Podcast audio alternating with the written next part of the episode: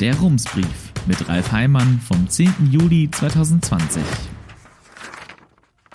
Liebe Leserinnen, Anfang März saßen wir an einem Nachmittag mit dem Rums-Team zusammen in einem Wohnzimmer im Südviertel. Auf dem Tisch in der Mitte lag ein Smartphone, das wir auf laut gestellt hatten, weil die Verbindung der Videokonferenz abgebrochen war. Aus dem Telefon hörten wir die Stimme von Christian Humborg, der aus Münster kommt, jetzt in Berlin lebt und sich von dort zu unseren Treffen zuschaltete. Er ist Finanzchef von Wikimedia, dem Verein, dessen bekanntestes Projekt die freie Enzyklopädie Wikipedia ist. Vorher hat er als Geschäftsführer die Investigativredaktion Korrektiv mit aufgebaut. Vor dem Telefon in der Mitte saßen Götz Gromek, unser Geschäftsführer, daneben Marc Stefan Andres, der den Titel Projektmanager bekam, was einfach bedeutet, er hält alle Fäden zusammen. Und dann waren da noch Katrin Jäger und ich. Wir sollten die Redaktion leiten, aber die Redaktion wovon eigentlich? Wir hatten alle zusammen etwas vor, von dem wir noch nicht genau wussten, was es werden würde. Etwas, das über Monate in langen Gesprächen, Diskussionen und E-Mail-Wechseln auf vier Wörter zusammengeschrumpft war. Neuer Journalismus für Münster. Das war unsere vage Idee. Immerhin hatten wir uns schon darauf geeinigt, dass wir unsere Inhalte per E-Mail versenden würden in etwa so wie der Tagesspiegel in Berlin, der seit sechs Jahren in seinem Checkpoint, einem täglichen Newsletter, einen kritischen, nicht ganz so ernsten, manchmal sogar sehr lustigen Überblick über das Tagesgeschehen gibt und dem damit das unwahrscheinliche Kunststück gelungen war, E-Mails zu etwas zu machen, auf das Menschen sich freuen. Ungefähr so stellten wir uns das auch für Münster vor. Sebastian Turner, einer der Herausgeber des Tagesspiegels, fand das so interessant, dass er beschloss, uns als Gesellschafter zu unterstützen. An diesem Nachmittag im März sollte es um den Zeitplan für die kommenden Monate gehen, um das, was als nächstes passieren würde. In dem Punkt hatten wir etwas genauere Vorstellungen.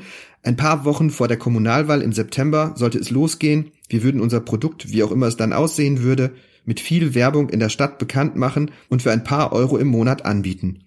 Um uns Gedanken über die Details zu machen, blieb ja noch Zeit. Das war beruhigend.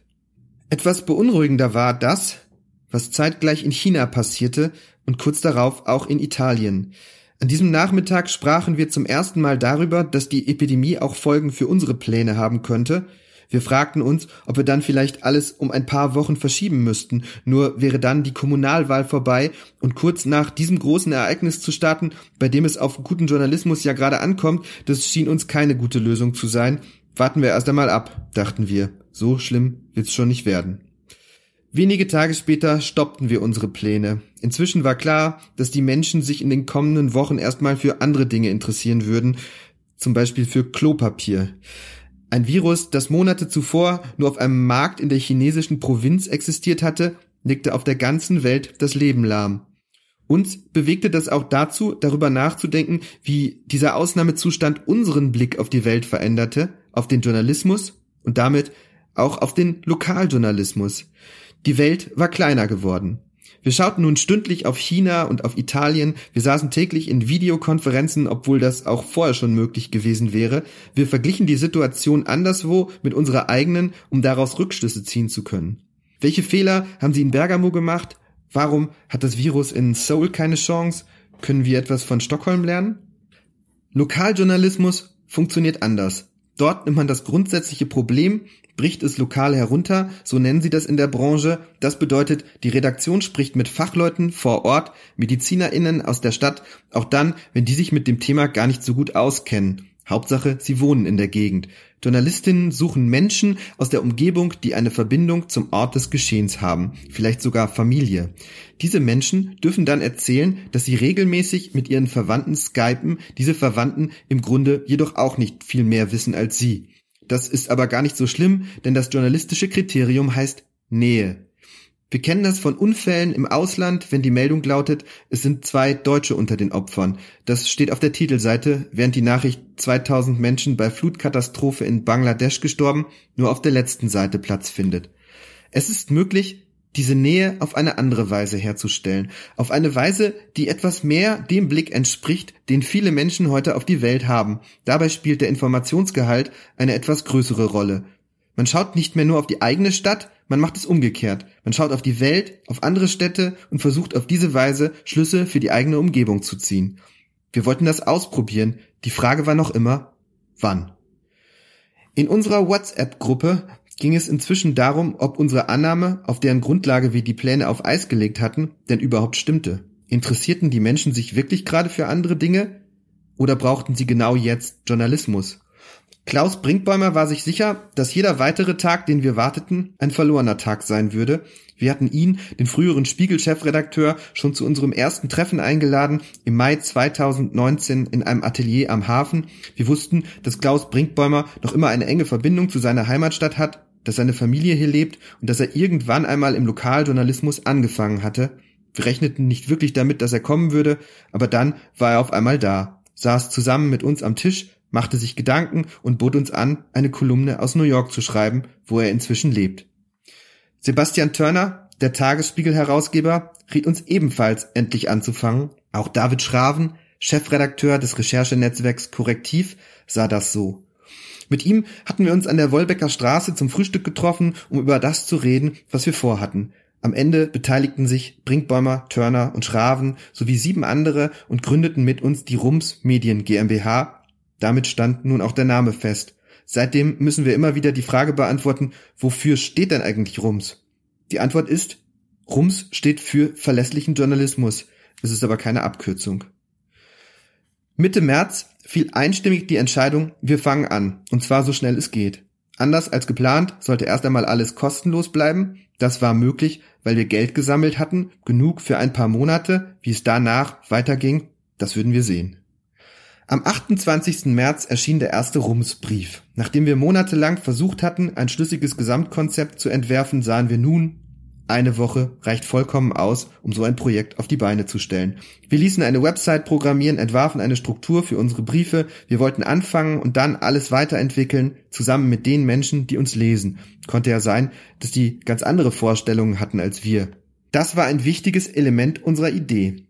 Die Menschen sollten nicht nur Teil eines Publikums sein, das hin und wieder Leserbriefe schickt, die dann entweder in einer separaten Rubrik veröffentlicht werden oder im Mülleimer landen.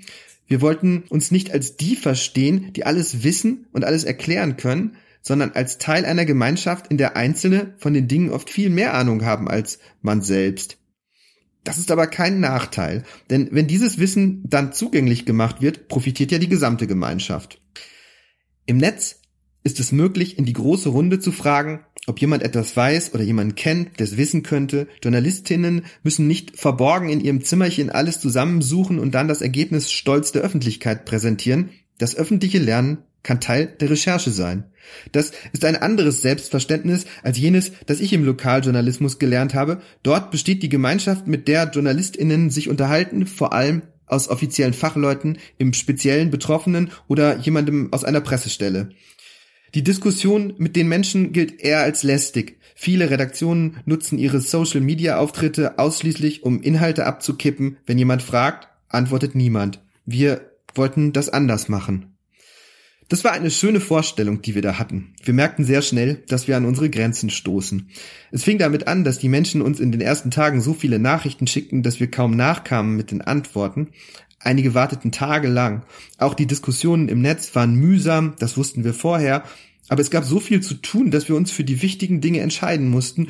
Und wenn die Zeit knapp ist, kümmert man sich eher um die Dinge, die dringend sind und zu einem Ergebnis führen. Im Lokaljournalismus ist das eine Standardsituation. Der größte Mangel ist die Zeit. Ungefähr dort liegt der Kern des Problems. Der Lokaljournalismus ist krank. Der Niedergang hat vor knapp 40 Jahren begonnen, ungefähr zeitgleich mit dem Start des Privatfernsehens. Später kam das Internet hinzu und verschärfte die Probleme. Die Verlage verstanden zu spät, dass ihr Leiden nicht einfach wieder verschwindet. In den vergangenen 30 Jahren verloren die deutschen Tageszeitungen etwa die Hälfte ihrer Gesamtauflage.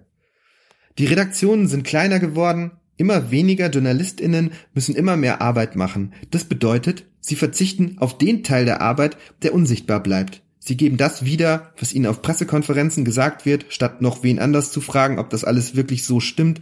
Sie checken Fakten nicht gegen, denn das dauert manchmal genauso lange wie die Arbeit an einem Beitrag. Oft erscheinen einfach Pressemitteilungen, den Journalisten kann man das kaum vorwerfen. Sie müssen sich mit den Umständen arrangieren. Nicht nur die Redaktionen dünnen aus, auch die Medienlandschaft verändert sich. In Städten, die noch vor ein paar Jahren zwei, drei oder vier Zeitungen hatten, gibt es heute oft nur noch eine. Münster ist so eine Stadt. Bis vor sechs Jahren hatten die Menschen die Wahl zwischen zwei Zeitungen mit jeweils eigenen Lokalteilen. Es gab die Westfälischen Nachrichten und die Münstersche Zeitung. Die Titel existieren weiter, doch es gibt nur noch eine Redaktion. Die Inhalte im Lokalteil sind nahezu identisch. Der Niedergang setzt sich fort. Im ersten Quartal des Jahres haben fast alle regionalen Zeitungen in Deutschland an Auflage verloren. Es ist gut möglich, dass sich in wenigen Jahren auch hier Nachrichtenwüsten ausbreiten werden, also Gegenden, in denen niemand mehr über das lokale Geschehen berichtet. Aber wäre das wirklich so schlimm? Die Antwort ist einfach. Ja. In den USA gibt es schon heute 200 Verwaltungsbezirke ohne ein lokales Medium.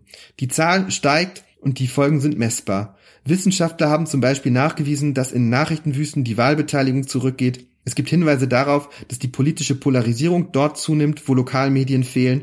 Das zivilgesellschaftliche Engagement scheint dort größer zu sein, wo es lokale Medien gibt. Dafür gibt es ebenfalls wissenschaftliche Belege.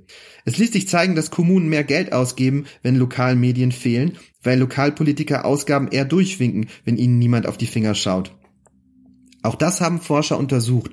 Sie haben sogar einen Zusammenhang zwischen der Umweltverschmutzung und der lokalen Berichterstattung belegt. Auf die Finger schauen lassen müssen sich jedoch nicht nur Politik, Unternehmen und Behörden, sondern auch die Medien selbst. Bei vielen JournalistInnen ist das verpönt, weil es als Nestbeschmutzung gilt. Lokale Medien erwähnen sich gegenseitig oft nicht einmal. Sie tun so, als gäbe es nur sie in der Stadt. Oft sind lokale Medien seit Generationen tief in der Stadtgesellschaft verwurzelt. Sie gehören dazu. Und wenn alle mitspielen, spricht über diese Dinge niemand. Unsere Überzeugung ist, wenn Medien die Klickenwirtschaft in anderen Branchen bekämpfen, dann müssen sie das auch in der eigenen machen. Dazu braucht es natürlich keine Medien. Im Internet haben alle dazu die Möglichkeit, aber es braucht Zeit.